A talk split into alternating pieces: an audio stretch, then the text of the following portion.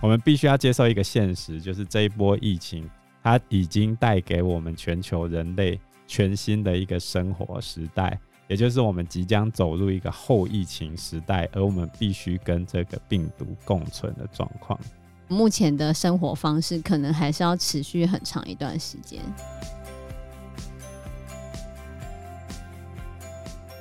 各位听众朋友，大家好，我是 Joe，我是 Anna。下一个模范生就是越南，呃，也是每天确诊人数都屡破新高。他在五月十九号这一天的新增病例是两百零八例。越南最近也是疫情爆发严重，那为什么会这样子？就是他们出现境外移入的印度变种病毒的病例，主要是有四个印度籍的专家，就是住在他们的防疫旅馆嘛，然后感染到防疫旅馆的员工，所以就传出去了。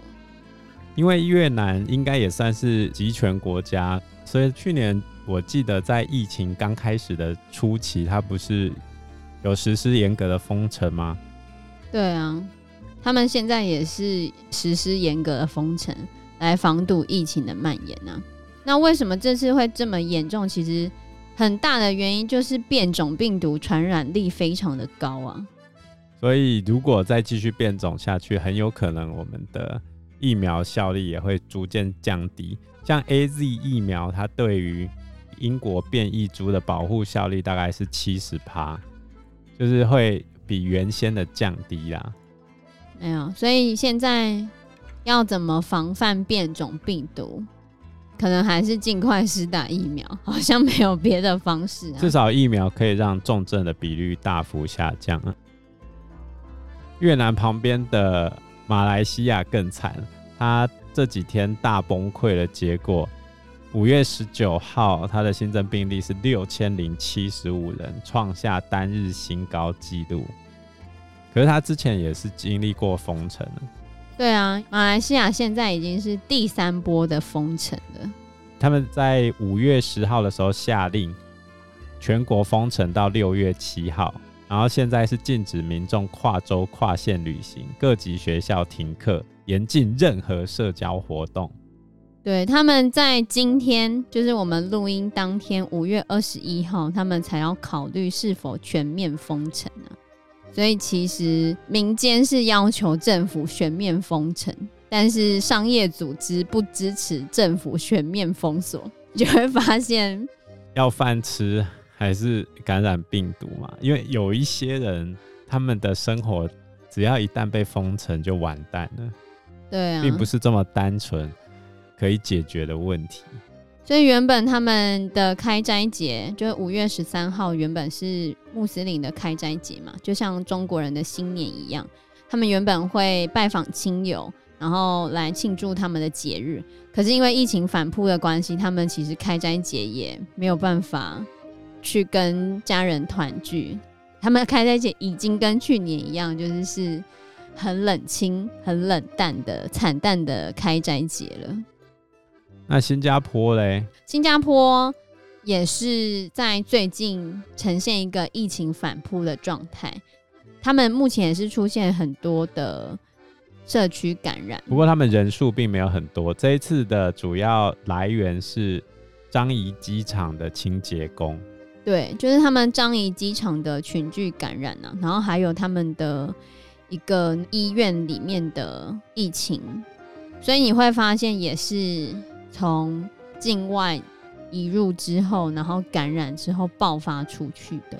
那他们在五月十四号宣布提升防疫层级一个月，然后恢复封城模式，然后一直到六月十三号为止，餐厅禁止内用，只能外带或外送。而且他们的限聚令只有两个人呢，只能两个人聚在一起。我们台湾目前还是五个人呢。对，他们是两人的限聚令。哦，这个超级严格，而且新加坡执法一向非常严格。对啊，他们真的蛮严格。之前有人去墙上给他涂鸦，就被鞭刑。真的哦？他们鞭刑不是要整个光屁股这样打吗？你就想象把那个布丁打爆，就是大概这个场面。呃，布丁打爆。其实新加坡他们在去年一开始的时候，就移工感染的时候非常的高，所以你如果看他们的那个病例确诊数的话，其实最近已经很低了啦。好，但是以最近很低的情况之下，又报到过十人以上的，每天都有三十到四十人啊。所以他们目前就是提升他们的防疫措施。原本新加坡跟香港有那个旅游泡泡，他们就没有办法重启，就像台湾跟博流的旅游泡泡也没办法了。这对于观光业的从业者影响非常大，尤其是服务业的部分，目前其实很难去做处理。所以我们的立法院才紧急追加纾困金嘛。所以新加坡。这一次其实群聚感染有从机场那边开始的嘛，所以他们的机场有采取乘客分流，把高风险跟低风险的旅客分开，会从不同的登机口啊、入境大厅啊，行李会从不同的输送带来运送，连洗手间都不能上同一个洗手间。我们的机场防疫长久以来应该算是做得不错，不然早就已经爆掉了。所以，我们还是要很感谢这些第一线的人员帮助我们挡住疫情这么久。其实，像樟宜机场这次爆掉，我也觉得是非战之罪啊。因为大家可能都很轻忽变种病毒啦。不是大家轻忽变种病毒，我觉得就是变种病毒太强了。另外一个隐忧就是现在的疫苗对于变种病毒的防护力。会逐渐下降，随着时间它会不断的下降。那怎么办呢？也就是说，我们可能打完疫苗之后，还是有可能它会变种出疫苗没有办法防御的新变种。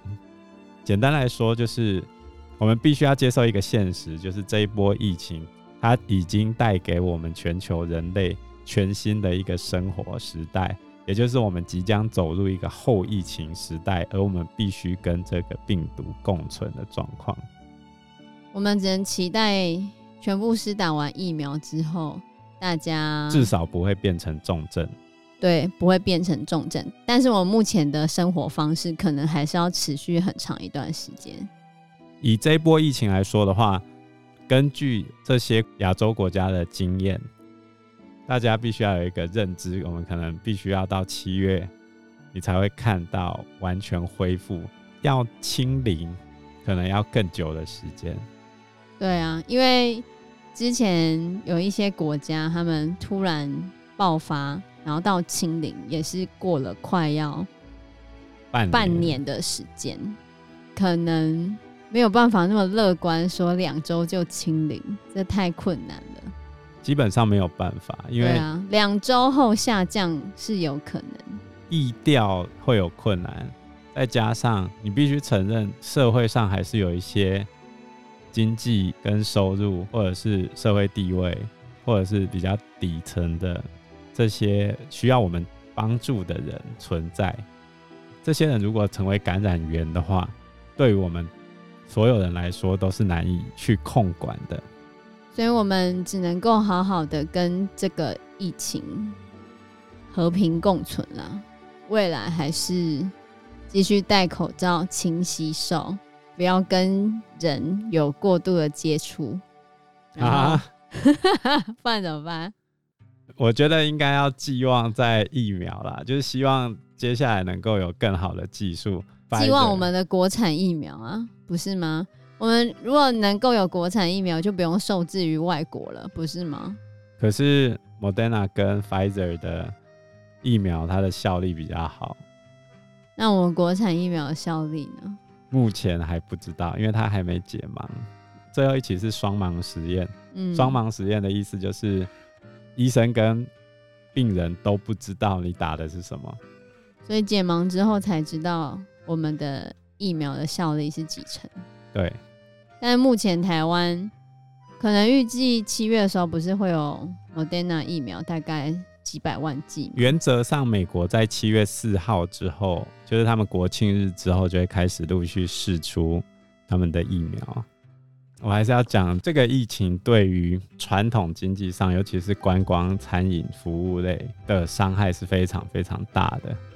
那对于网络啊、网红啊，跟电动游戏、云端服务、电商这种就比较没有影响。对啊，所以在面对这个浪潮之下，我们的产业也要开始转型。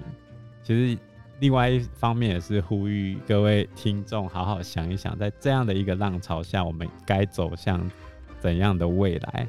包含这一次学校用云端授课，老师还有没有存在的必要？其实应该是有啦。你这样讲，以后大家都 包含这次疫情用云端授课，实际上加重了学生之间的不平等，因为能够自习的人。跟没有自习资源、家长不愿意去盯的人，他的数位落差跟学习情况的落差会越来越严重。对啊，如果爸妈没有在家里盯好孩子，你要怎么确认你的孩子真的有在学习？所以面对这样的一个迅速变化的时代，我觉得我们都要好好去思考怎样的路，才能够让我们在。未来可以走得更长久，好吧，加油了，加油！希望我们可以撑过去，不管在任何方面，不能只有护国神山啊，对不对？对啊，应该开发个，就是碰到就可以马上帮你的手消毒的东西。我总是相信一句话，就是风险跟机遇是并存的，危机就是转机，没错。希望大家在这个未来的新时代里面，能够找到属于自己的一条出路。放假在家就多听 Podcast 吧。对啊，不要一直盯着荧幕，眼睛会累啊。那我们这一集的节目就到这边喽，谢谢大家，谢谢大家，拜拜，拜拜。